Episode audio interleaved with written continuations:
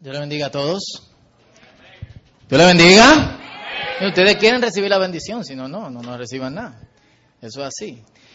Eh, si estás aquí por primera vez, bienvenido eh, otra vez y nos sentimos muy bien de que, de que estés en este lugar. Miren, venimos a la iglesia y adoramos rápido. Cuando termina la adoración queremos que la prédica pase rápido. Y después de la prédica queremos que recojan la ofrenda rápido y que se termine rápido porque tenemos que, que irnos. Y, y a veces esa es la razón por la cual no pasa por la cabeza eh, lo que se nos dice o el momento tan, tan chulo de, adoración y de cercanía. Escuchar la palabra en el tiempo de, de, de, la palabra y seguir adorando a Dios y ofrendar con todo nuestro corazón, lo hiciéramos con más ánimo. Cool. Entonces, vamos a robarnos cinco minutos, dos, tres, uno, lo que sea de la prédica. Yo quiero que todos nos pongamos de pies y le dediquemos un tiempo para agradecer a Dios y para adorarle sin música. ¿Eso se puede? Ah. Sin música no alabamos, no sé qué es lo que pasa. Y como tú quieras, levanta la mano, habla alto, cierra tus ojos, ábrelo, súbelo en el banco, no te guindes de los abanicos porque no son de nosotros. Eh, pero como tú sientas, adora a Dios, agradecele a Dios. Yo le decía a los muchachos del discipulado ayer, yo tengo tanta cosa para quejarme como por un día. Pero yo tengo tantas cosas por agradecer que yo pasaría la vida entera agradeciendo a Dios por todo lo que Él ha hecho por mí y por todo lo que Él siempre hace. Amén. Así que no te cohibas, no te dé vergüenza la persona que está a tu lado. Este es el único lugar donde se te permite ser loco y nadie se ríe de ti. Por lo menos no aquí adentro, después allá afuera. Viste como fulanito estaba, que sí o qué. Pero vamos a adorar a Dios. Gracias que Él ha hecho en tu vida. Acordarte todo lo que Él ha hecho por ti, todo lo que Él hace. Dale gracias al Señor, aleluya, gracias Señor. Gracias Señor, gracias por la vida Señor, ese regalo tan precioso, tan hermoso.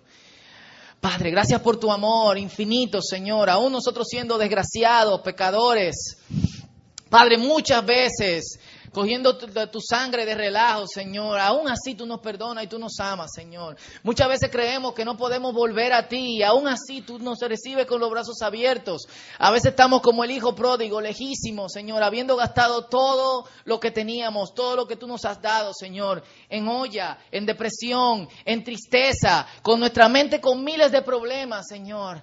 Y tú tan solo esperando por vernos entrar por la puerta de tu casa, Señor. Como dice tu palabra, que entremos confiadamente al trono de tu gracia. Gracias, Señor. Adora al Señor. Adóralo. Dale gracias. Alábalo por su poder. Alábalo por su creación, por los árboles, por los pajaritos. Amén. Alábale, adórale. Gracias, Señor. Gracias, Padre Santo, por la vegetación, por lo que comemos, Señor. Padre, gracias por, por, porque tenemos el privilegio, Señor, de tener tres comidas al día, Padre Santo, de acostarnos en una cama segura, Señor. Padre, de tener un techo, aunque sea un techo pobre, Señor. Gracias, Señor. Padre, te alabamos. Recibe toda gloria, toda honra, todo honor, Señor. Todo poder, toda honra sea a ti por siempre, Señor. Y lo que estamos aquí, Señor, aún en medio de la rapidez de la vida, Señor, te adoramos. Díselo, aún en medio de la rapidez de la vida, te adoro, Señor. Te adoro y te exalto, Señor. Padre, estamos aquí porque y sabemos que tu presencia está en medio de nosotros, Señor. Y en medio de tu alabanza, Padre Santo, te pedimos que tú obres y que tú trabajes, Señor. Que tu espíritu nos impacte, Señor. Y que después no seamos nunca igual. En el nombre de Jesús. Amén. Dale un aplauso fuerte al Señor. Eso es lo que ustedes llaman un aplauso fuerte. Un aplauso fuerte. Eso. Así es. Pueden sentarse. Hoy iniciamos una serie que se llama Libre y la serie es sobre liberación. Levantamos la mano a veces, aceptamos al Señor, estamos un tiempo eh, viviendo como cristianos y todavía hay cosas que nos atan. Todavía hay influencia que, que nosotros tenemos y durante la próxima semana nosotros vamos a estar, de hecho hay una descripción en sus, en sus programas, vamos a estar hablando acerca de cómo ser liberados, de cómo ser liberados de, de esas cosas que, que muchas veces nos oprimen. Hablaremos de cosas controversiales como, ¿habrá demonios en los cristianos? ¿Existe Satanás? Y si existe, ¿tiene cachos? Ese es como en la tercera semana. Así que si quieres saber si Satanás tiene cacho, aquí hay unos muchachos que mientras estaban en un avión, Satanás eh, se subió en un ala y le, se quitó la, la túnica y le enseñó si tenía cacho o no. Así que es mentira, pero... Pero ah, no, ahorita dicen, no, eh, sí, Fausto dijo que él estaba en un avión y que, que sí. Y después dicen, Fausto dijo que él tiene un amigo que estaba en un avión y así sucesivamente. Todos nosotros queremos ser libres, pero todos somos presos de, de muchas cosas. Somos presos de las emociones, somos presos de la popularidad, algunos son presos de Facebook, algunos son presos de la falta de perdón, otros son presos de la religión, otros son presos del Blackberry.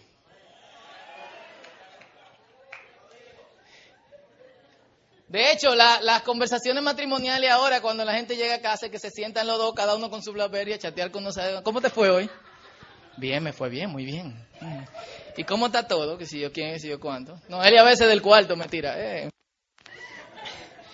A veces somos presos de, la belleza. El lío de, eh, de esto es que nada de esto, lo tengamos o no, nos quita la, la libertad. Miren, la libertad no es igualdad, no es equidad, que es lo mismo que igualdad, pero se oye más chulo. Justicia, cultura, no es felicidad humana o una conciencia tranquila. Todos buscamos la libertad en ese tipo de cosas. De hecho, el que tú te sientas libre dentro de una nación democrática, tú tienes que sentirte que tú tienes igualdad con otra persona, que a ti no te traten mal por ser negro. De hecho, Chiclón dice que aquí en este país no hay democracia porque eh, eh, ¿verdad? Eh, tú quieres ser feliz, tú quieres que haya libertad cultural, que tú puedes expresarte como tú quieras. Pero ninguna de esas cosas son libertad. Esas cosas tienen que ver con algo que se llama seguridad. Cuando tú tienes esas cosas, tú te sientes seguro. Pero no necesariamente tú eres libre.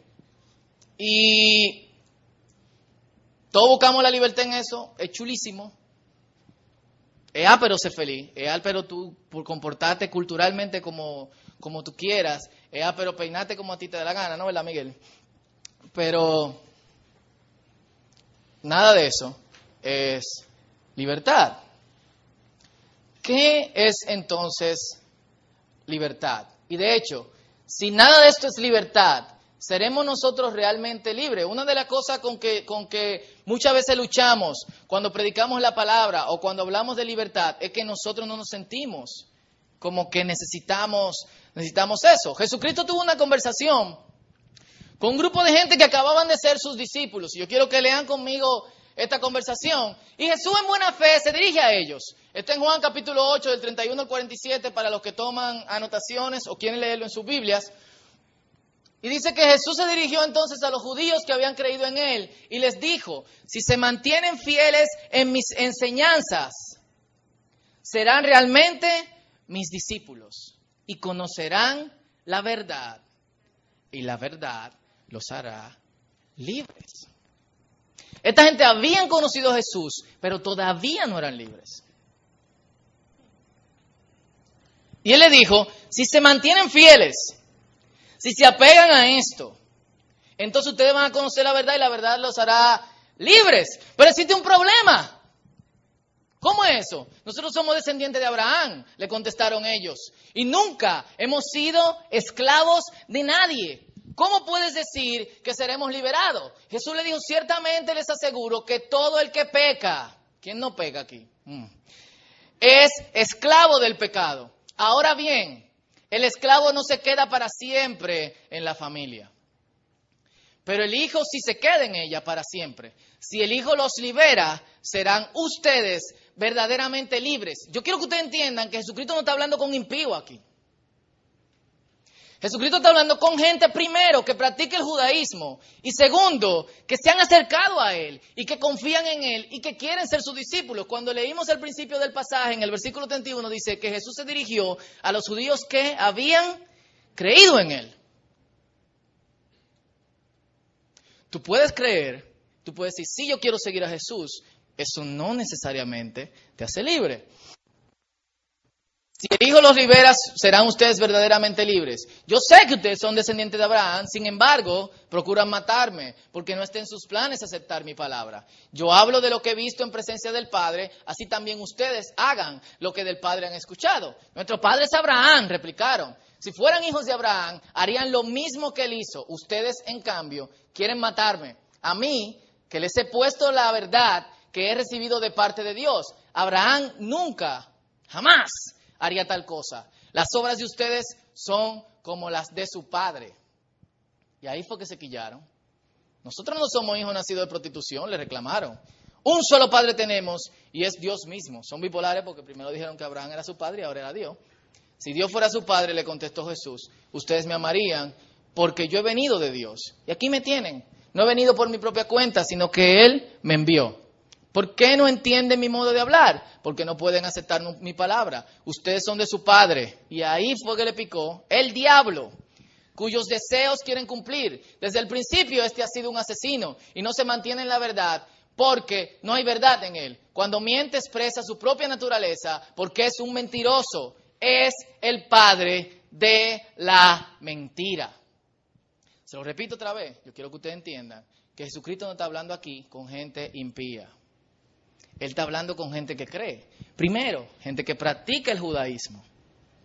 Segundo, gente que ha decidido seguirle.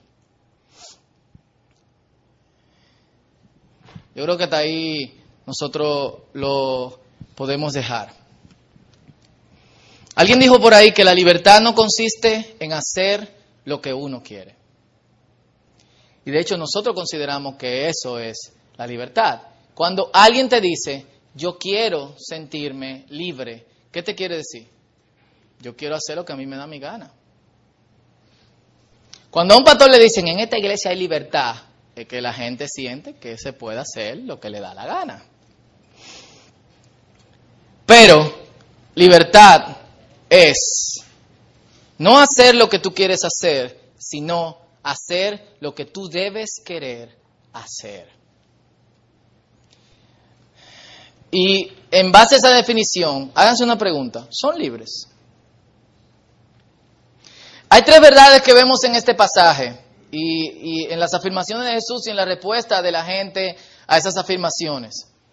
Y yo quiero que veamos cada una de esas verdades, pero que nos reflejemos nosotros. No piense ahora en otra gente, piense en ti.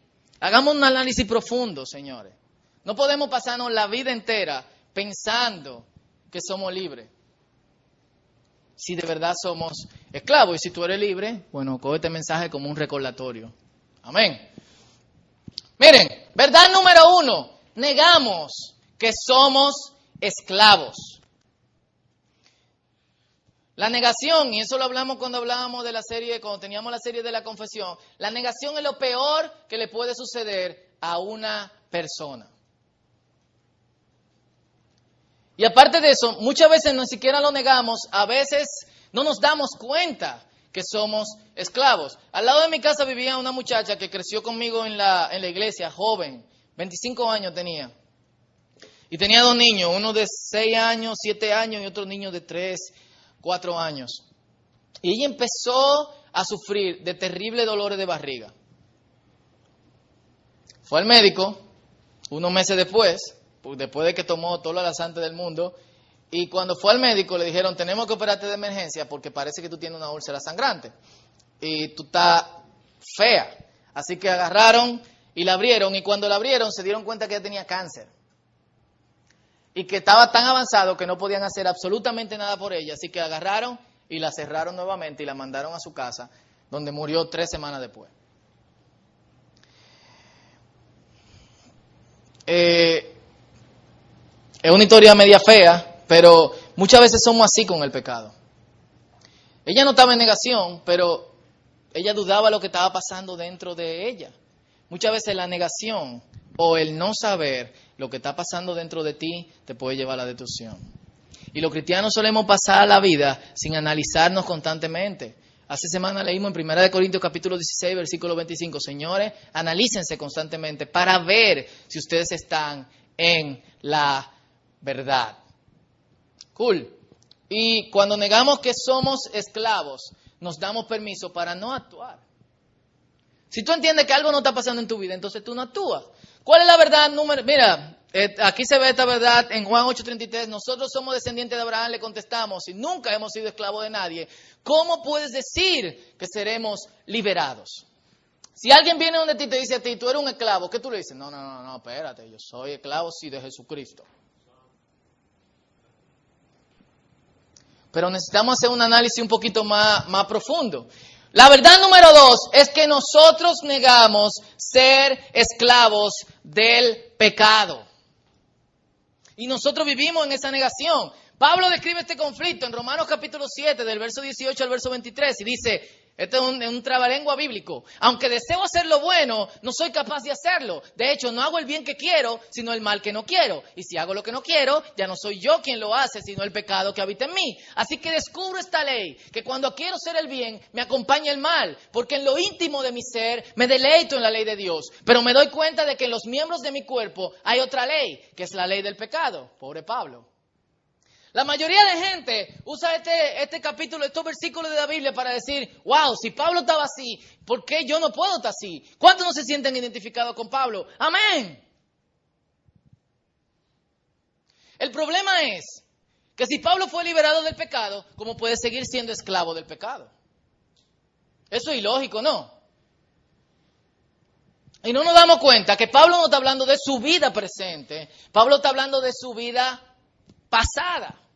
De hecho, los que tienen la capacidad de leerlo en griego se dan cuenta, yo había estado en este dilema por mucho tiempo. Es lo que dice empezando en, el versículo 18.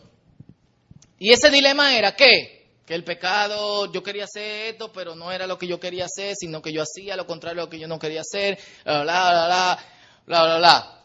Entonces, si nosotros somos liberados, no podemos continuar en el pecado. Si tú sigues este dilema, hay asuntos que tú tienes que, resolver. Algunos tienen como un síndrome de, personalidad múltiple. Este síndrome de personalidad, yo no sé quién han visto una serie nueva que se llama Estados Unidos de Tara.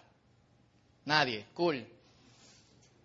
Ah, tú la has visto. Tara tiene cuatro personalidades. Y los Estados Unidos no es por Estados Unidos, sino porque ella tiene sus estados, sus personalidades unidas. Ella es cuatro personas al mismo tiempo. Yo estaba discutiendo esto con una clase de liderazgo que doy eh, los viernes en una empresa en, en la zona franca. Y uno de los muchachos me dijo, loco, aquí trabajaba una persona que tenía eso. Sí, él se llamaba Ramón, no es su verdadero nombre, porque si oye la prédica después me va a demandar. Y Ramón era un tigre callado tranquilo. Ramón no sabía nadar. Ramón no, daba cotorra a las mujeres. Y Ramón simplemente se enfocaba en hacer su trabajo. Pero tenía una personalidad diferente que se llama, vamos a llamarle Hyde. Y Hyde agarraba. ¿eh?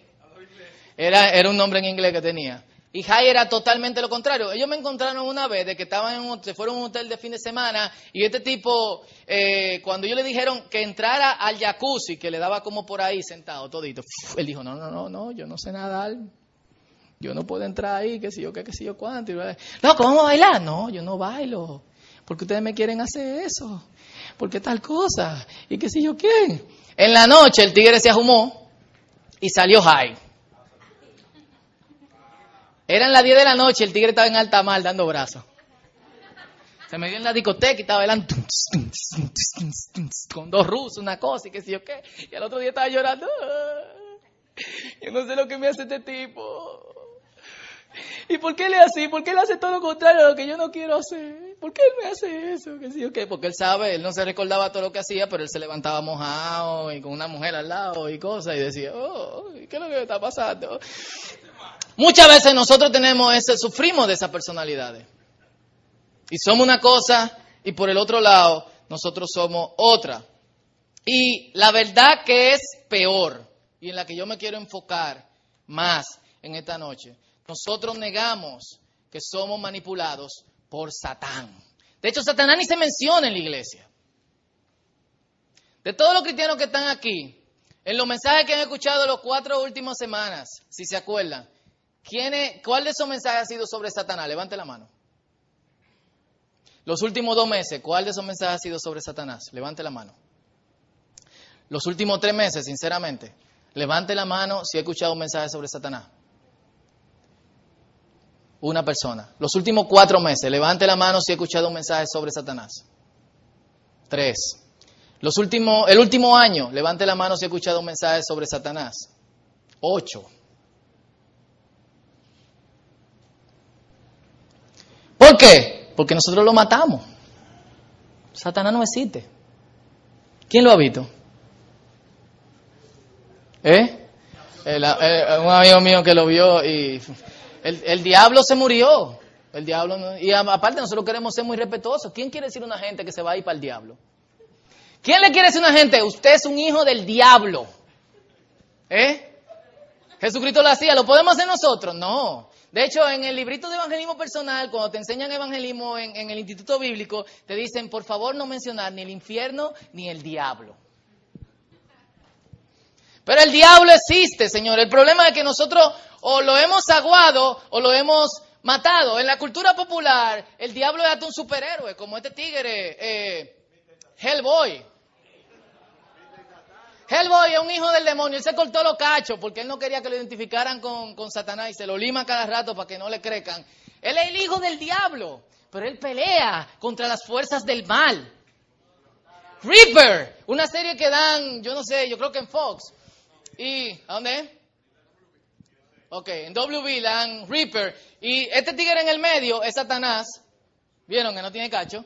Este es su hijo y este es un amigo de su hijo, y ellos se encargan de, Satanás es el vigilante del infierno, y ellos se encargan de buscar los demonios que se salieron del infierno sin permiso y volverlo a entrar. Eso es Ripple. Hay gente que alteran su apariencia para parecerse a Satanás. Eh, vamos a tomar un minuto y orar por este hombre. Yo no sé su nombre. Pero él de verdad se ha tomado el hijo del diablo en serio. Incluso el tatuaje que tiene ahí abajo es, es Satanás. Y algo así, es la mentira que él quiere que nosotros creamos. Una de las estrategias más grandes de Satanás es que nosotros creamos que no existe o que nosotros exageremos su presencia. Por un lado, en el mundo mucha gente dice, y en la iglesia, que el diablo no es una realidad. Yo he leído libros de cristianos que han escrito sobre el mito del diablo. No hay diablo. Pero por el otro lado, dentro de la iglesia también hay gente que exageramos con el diablo. Y nosotros vemos este espectáculo por televisión o, en la campaña evangelística y, la iglesia o la campaña evangelística o el culto se convierte en un circo en vez de ser un evento para glorificar el nombre de Dios. Gente teniendo conversación con el diablo. ¿Usted ha visto eso? Ah, ¿Cómo tú te llamas? ¡Ah! Y la pobre muchacha en el piso. ¡Ah! ¡Ah! ¡Ah! Sal, mira que, espérate, que ¿cómo tú te llamas? ¡Ah! ¡Ah! ¿De dónde que tú vienes? ¿Cómo tú te metiste en ella? ¡Ah! ¡Ah! Y llorando ahí, viendo la cosa en televisión, loco, porque loco, sácalo, se va a morir de un infarto la muchacha. Y ¡ah! ¡Ah! ¿Que cómo tú te llamas? ¡Ah! ¡Ah! Hermano, sáquelo y ya. ¿Usted ve a Jesucristo interactuando con el diablo? ¿De que Jesucristo, cómo tú te llamas? ¡Ah! ¿Y de dónde tú viniste? ¡Ah! ¿Y por qué tú no la sueltas? Ah. Jesucristo no hacía eso, le decía sal. En la Biblia, los únicos eventos donde la gente interactuaba con el diablo, en hechos, unos tigres sillazos recibieron del que estaba endemoniado. Y le dijo, yo no lo conozco a ustedes, yo conozco a Jesucristo y conozco a Pablo. Pero ustedes, con el diablo no se interactúa. Entonces estamos en, en, un lado, en un extremo, están los que no creen que existe el diablo. En el otro extremo, los que ven el diablo hasta en hacer eje. Yo, yo puse diablo. Y me salió Sacha primero. Ay, mira lo que viene ahí, diablo. y después. y después. Y después dije, señores, este es un, esto es para que usted, esto es una guía para descifrar los mensajes subliminales en la canción Acereje. O sea, con personajes así andando en la calle, ¿usted cree que el diablo usa mensajes subliminales? No creo, ¿no? No, ellos se, se operan y se meten una cosa de, de hierro ahí, qué chulo. Vamos a orar por él, de verdad. Yo tengo una carga esta mañana. Increíble. La cuestión es, señores, que nosotros exageramos con eso. O en el medio le tenemos miedo y no queremos ni que se mencione. Ninguno de nosotros, de los que están aquí, pocos, es más, yo le voy a hacer la pregunta pública. ¿A quién le gustaría ver un demonio? Levante la mano. ¿A quién le gustaría que un demonio lo abrazara de noche? A mí me ha pasado. Full. ¿Mm? ¿A quién le gustaría prender el bombillo y darse cuenta que hay un demonio ahí? O una demonia. Es como que, eh, o alguien ahí que amagó. amagó. La cuestión está, señores, en que lo extremo, o no creemos, o creemos demasiado, o le tenemos miedo. Y son las cosas que el diablo usa para paralizarnos. Mientras el diablo ve nuestro circo y nuestro espectáculo, se está riendo de nosotros. Mientras el diablo ve que por un lado nosotros estamos, ni siquiera lo mencionamos, lo borramos de la existencia del mundo y borramos también el asunto del infierno, se ríe de nosotros. Y cuando el diablo ve que tenemos miedo, mucho más se ríe. Yo hace años le conté mi experiencia con, yo saqué una piedra de Machu Picchu en un viaje a Perú y puse la piedra al lado de mi cama. También levantaban los pies, me hacían un montón de cosas. Yo puedo después decirle que todas las cosas que, que, hacían. Y yo decía, ok, yo me paro y yo no tengo miedo. Full, en el momento yo no tengo miedo. ¿Por qué lo hacen? ¿Por qué di que venía en la noche y toparme o menearme la cama o levantarme los pies como me hicieron una vez? Y, y la, la, conclusión que yo llegué, Satanás lo único que quiere es que tú tengas miedo para neutralizarte. O que niegue su existencia para negar también la influencia que a veces tiene sobre nuestras vidas. Yo no quiero adelantarme al tema de demonios sobre, en lo cristiano, lo hablaremos más para adelante, pero de que a veces Satanás nos influye, nos influye. Esta es una frase de Anton LaVey. Anton LaVey fue el fundador de la, de la iglesia satánica en los años 60 y el escritor también de la Biblia satánica. Él dice esto, Satán es un compañero personal. Admiramos a Satán y deseamos ganar su respeto, así que actuamos como él lo haría, desafiando a cualquier cosa o persona que demande nuestra adoración. Sería un insulto ofrecerle una adoración sin sentido, pero esto es un hecho. A diferencia de las promesas de los cristianos, Satán desarrolla una relación íntima e intensa con cada uno de sus seguidores. Él permanecerá contigo hasta que tu cuerpo dé su último aliento. Y ¿cómo se gana el respeto a Satanás? Actuando exactamente como él lo haría. Hay muchos cristianos que de vez en cuando nos ganamos su respeto. Y recibimos esa influencia y abrimos puertas para que esa influencia entre a, a nuestras vidas. Y la realidad del diablo y de potestad, porque el diablo no es omnipresente, cada vez que tú ves algo raro, no es el diablo.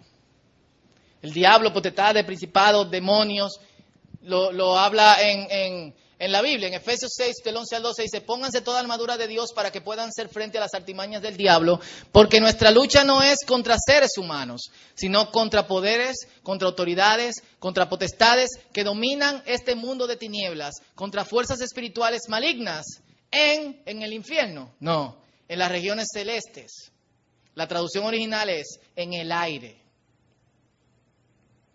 Caminamos por aquí sin ver, sin saber.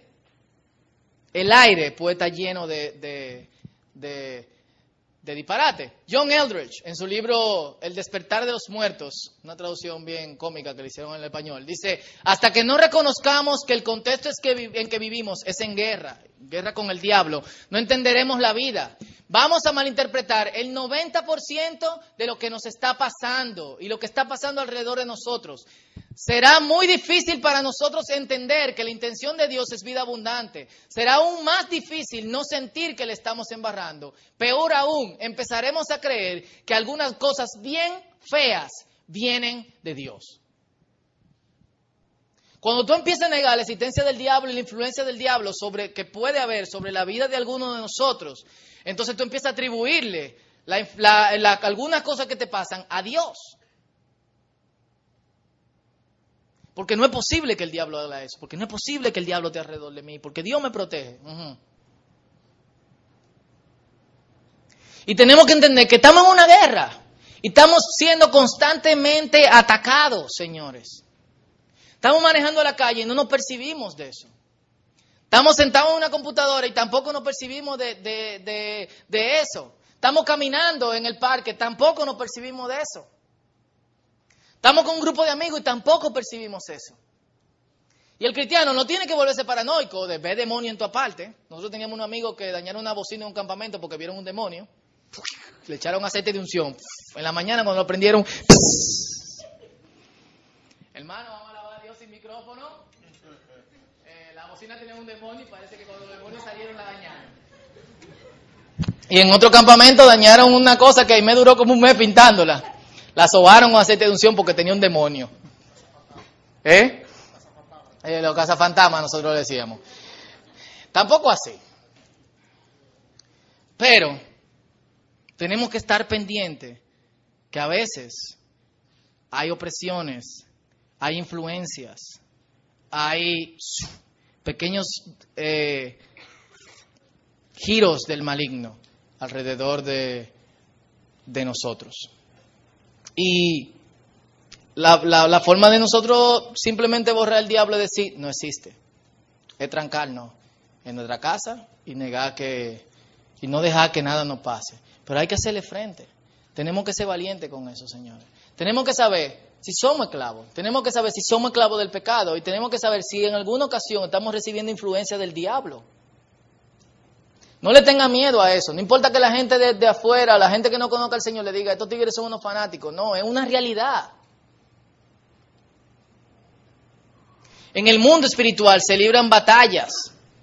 Si nosotros damos cuenta, Daniel una vez pidió una, una, respuesta de Dios. Y cuando el ángel le respondió 21 días, dijo, Daniel, el Señor te respondió en el mismo momento en que tú oraste. Pero el príncipe de Persia, una potestad, que estaba sobre Persia, lo que ahora Irán, lo impidió y por 21 días estábamos luchando.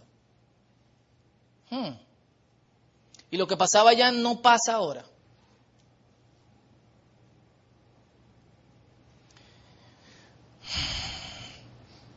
Y lo primero que nosotros debemos de hacer, después de darnos cuenta, que probablemente hay cosas que nos están oprimiendo, hay cosas que nos están manteniendo siendo esclavos, es que nosotros tenemos que saber que solamente Cristo puede liberarnos. Esto no es novelú. Yo tengo la magia, yo tengo el poder dentro de mi corazón, dentro de mi corazón. No. La Biblia dice, si hacen todo lo que yo digo, permanecen fiel a mi palabra, conocerán la verdad ¿Quién es la verdad? Cristo. ¿Y la verdad qué? Los hará libres. Tú puedes hacer muchas cosas personalmente para tú sentirte seguro. Tú puedes hacer cosas para tú sentirte seguro culturalmente. Tú puedes hacer cosas para tú sentirte seguro racialmente. Tú puedes hacer cosas para sentirte seguro económicamente. ¿Sí o no? Tú puedes hacer cosas para sentirte seguro, lo que llamamos libertad, profesionalmente. Pero de lo que de verdad necesitamos ser librados, tú puedes hacer poco. Y lo único que tú puedes hacer es acercarte a Dios. Pero tenemos que reconocer que podemos ser esclavos, señores.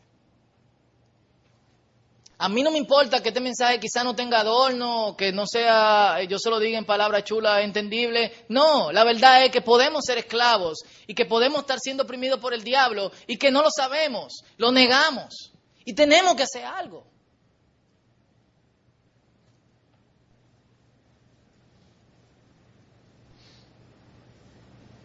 Y no estamos haciendo nada. Y mientras tanto, como decíamos la semana pasada, las tinieblas avanzan. Y la luz retrocede. Y nosotros cantamos en nuestra iglesia, esta es mi pequeña luz, la dejaré brillar. ¿Qué pequeña luz ni pequeña luz? Si Cristo la luz, es más un halógeno de 150 mil voltios. Destruye demonios y pecado. No di que mi pequeña luz la dejaré. No. Confórmate con dar luz en grande. Hay un tigre que se llamaba Helvetius, que decía que el hombre libre no es el hombre que está cargado de cadenas, ni intimidado por el terror de los castigos. Y ese castigo, déjame decirte, que tú puedes estar intimidado por los castigos de Dios, entonces tú eres un esclavo. Porque tú deberías ser intimidado por su gracia en vez de ser intimidado por sus castigos. Sería ridículo tomar por una no libertad nuestra impotencia de atravesar las nubes como el águila o de vivir bajo el agua como las ballenas. Entonces, señores, primero, admite que hay un problema, si ese es tu caso. Revísate. Quizá tú piensas que tú no, tú no eres esclavo de nada. Quizá tú piensas que tú no necesitas ser libre, pero admítelo. ¿Qué cosas te están dando luz de que puede haber un problema? ¿Por qué tú sigues cayendo una y otra vez en la misma cosa? ¿Por qué a veces tú te levantas con eso en la mañana como que, como que tú no quieres darle para adelante? ¿Por qué parece que toda la cosa es como que mal, mal, mal y mucho más mal?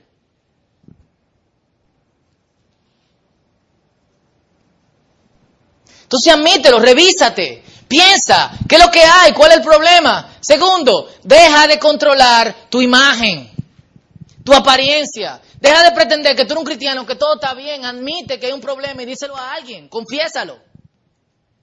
Sácalo a la luz. Ora, prepárate.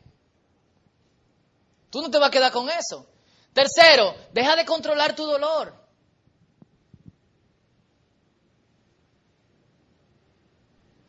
El dolor es inmovible. Este es el dolor. Y este es un círculo que se llama la vida. Yo tengo que moverme de aquí hacia allá, pero yo no lo quiero, o hacia allá, pero yo no quiero hacerlo por aquí porque duele. Así que yo hago esto. ¿Sabe que yo me encuentro 10 años después? El dolor. Enfréntalo. Pon la cosa en la mano de Dios. No, no trate de olvidar la cosa, enfréntala. No le huya a eso. Deja de controlar a otros. Deja de hacer que otros traten de pensar como, como tú. Y sé libre.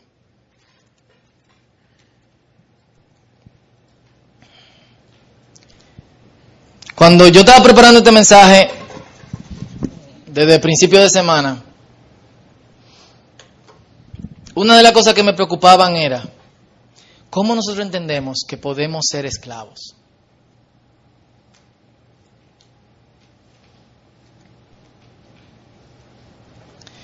La segunda cosa que me preocupara era cuando yo leí este versículo, el versículo 23 del capítulo 8, el versículo 31, perdón, poderosísimo que dice, si ustedes cumplen mi palabra y son mi, van a ser mis discípulos, van a conocer la verdad y la verdad los hará libres, porque hay tanta gente esclavo. Porque hay tantos cristianos que yo veo atormentados, con la cabeza para abajo, con los hombros duros. Tú le topas el hombro y es como si le tocara un blog. Te rompe la mano. Porque hay cristianos sumergidos en tristeza profunda.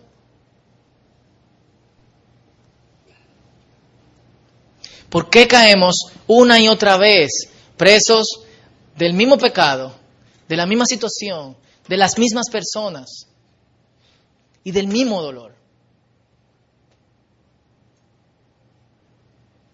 Y el problema no tendió. Dios, sácame de esto, es lo que nosotros gritamos. El problema es que nosotros necesitamos hacer un análisis más profundo de quiénes somos y de qué estamos haciendo con nuestra vida. Hay decisiones que le abren el espacio al pecado. Salsa. Hay decisiones que le abren la puerta al diablo. No le tengan miedo a esa palabra, diablo. A los demonios. Sin darnos cuenta, interactuamos con eso diariamente. Y seguimos siendo oprimidos y pasamos por la vida tratando de que las cosas cambien a través de coritos y de escuchar a un tigre flaco con pulserita que te esté hablando cosas todos los domingos por la noche. Esto no te va a cambiar. Esto es una alerta. Lo que te va a cambiar es la decisión que tú tomes de reconocer cuál es mi problema. ¿Qué está pasando dentro de mí? ¿Por qué yo caigo una y otra vez en la misma cosa? ¿Por qué yo siento tanto odio? ¿Por qué yo no perdono? ¿Por qué yo siento tanta tristeza? ¿Por qué se me hace tan difícil, tan difícil ser feliz?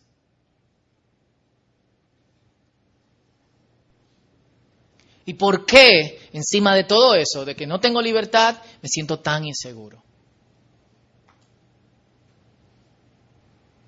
Ustedes no son discípulos de los Reyes Magos, ustedes son discípulos de Jesucristo. Ni de David Blaine, ni de Chris Angel. Repitan esto después de mí. Taca, taca, taca, taca, taca, taca, taca, taca, taca, taca, taca. ¡Libres! No. La libertad es un proceso. Y el primer proceso es un bendito análisis dentro de lo más profundo de nosotros. Y la palabra en la Biblia para profundidad es estómago, ni siquiera corazón. Es como empezando desde abajo, así, y sacándolo.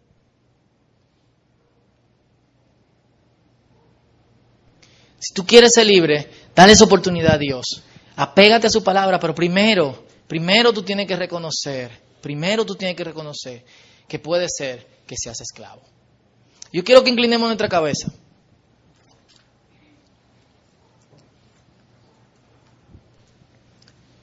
Cerremos nuestros ojos. Y por un momento tú dejas a un lado todos los problemas y todas las cosas que, te están afligiendo en este momento, o todas las cosas que te están pasando. Cualquiera de las dos, no todo es problema.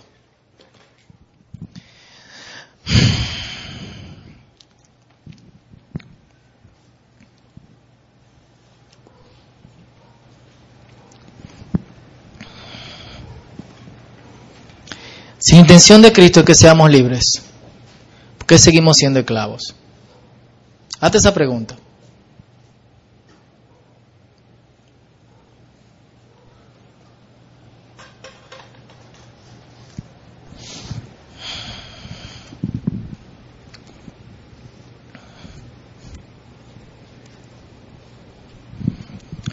Si la intención de Dios es que nosotros inmediatamente entremos en el reino y nos apeguemos a su palabra, empecemos a ver la cosa de forma diferente.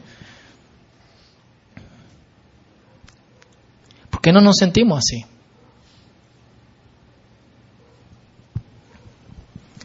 ¿Será que Dios nos ha abandonado?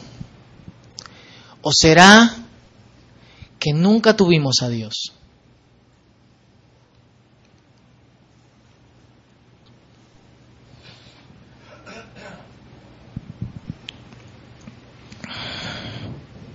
Señora, con todo mi corazón yo desearía que ustedes fueran totalmente libres.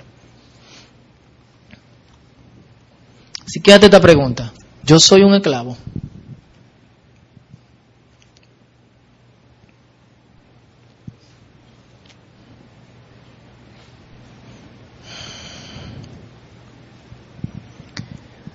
Si practicas el pecado, si eres esclavo de tus vicios, Quizá tú eres esclavo al dinero. Quizá tú eres esclavo al trabajo. Quizá tú eres un esclavo del sexo. Quizá tú eres esclavo de tu propia opinión. Quizá tú eres esclavo del alcohol. Quizá tú eres esclavo de las drogas. Cristo puede hacer eso y mucho más, de verdad. Pero este mensaje no son palabras mágicas. Tú tienes que hacer algo. La intención es que seamos discípulos de Cristo, no de los reyes magos. No es tres palabras y salimos. Es un análisis profundo y poner las cosas delante de Dios y decirle, Señor, yo quiero ser libre. Padre, en el nombre de Jesús, muéstranos, Señor, si hay algún símbolo de esclavitud en nuestras vidas. Si de verdad tú deseas ser libre, díselo al Señor, muéstrame, Señor. Si hay algún símbolo de esclavitud en mi vida, Señor. Quizás eso me pueda horrorizar y quizás eso me pueda poner en vergüenza, Señor. Pero yo quiero ser libre, díselo.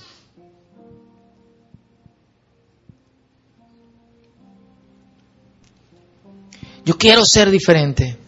Yo quiero vivir en libertad. Yo quiero dejarte este tiempo con Dios. Mientras el grupo de adoración pasa, antes de tener una última oración, nos alistamos para seguir adorando. Analízate profundamente. Habla con Dios. Y quizá tu caso es que tú eres libre, entonces ora por otras personas que tú entiendes que son que son esclavos, pero no desperdices el tiempo y pregúntale a Dios, Señor, yo pienso que soy libre, pero podría ser esclavo.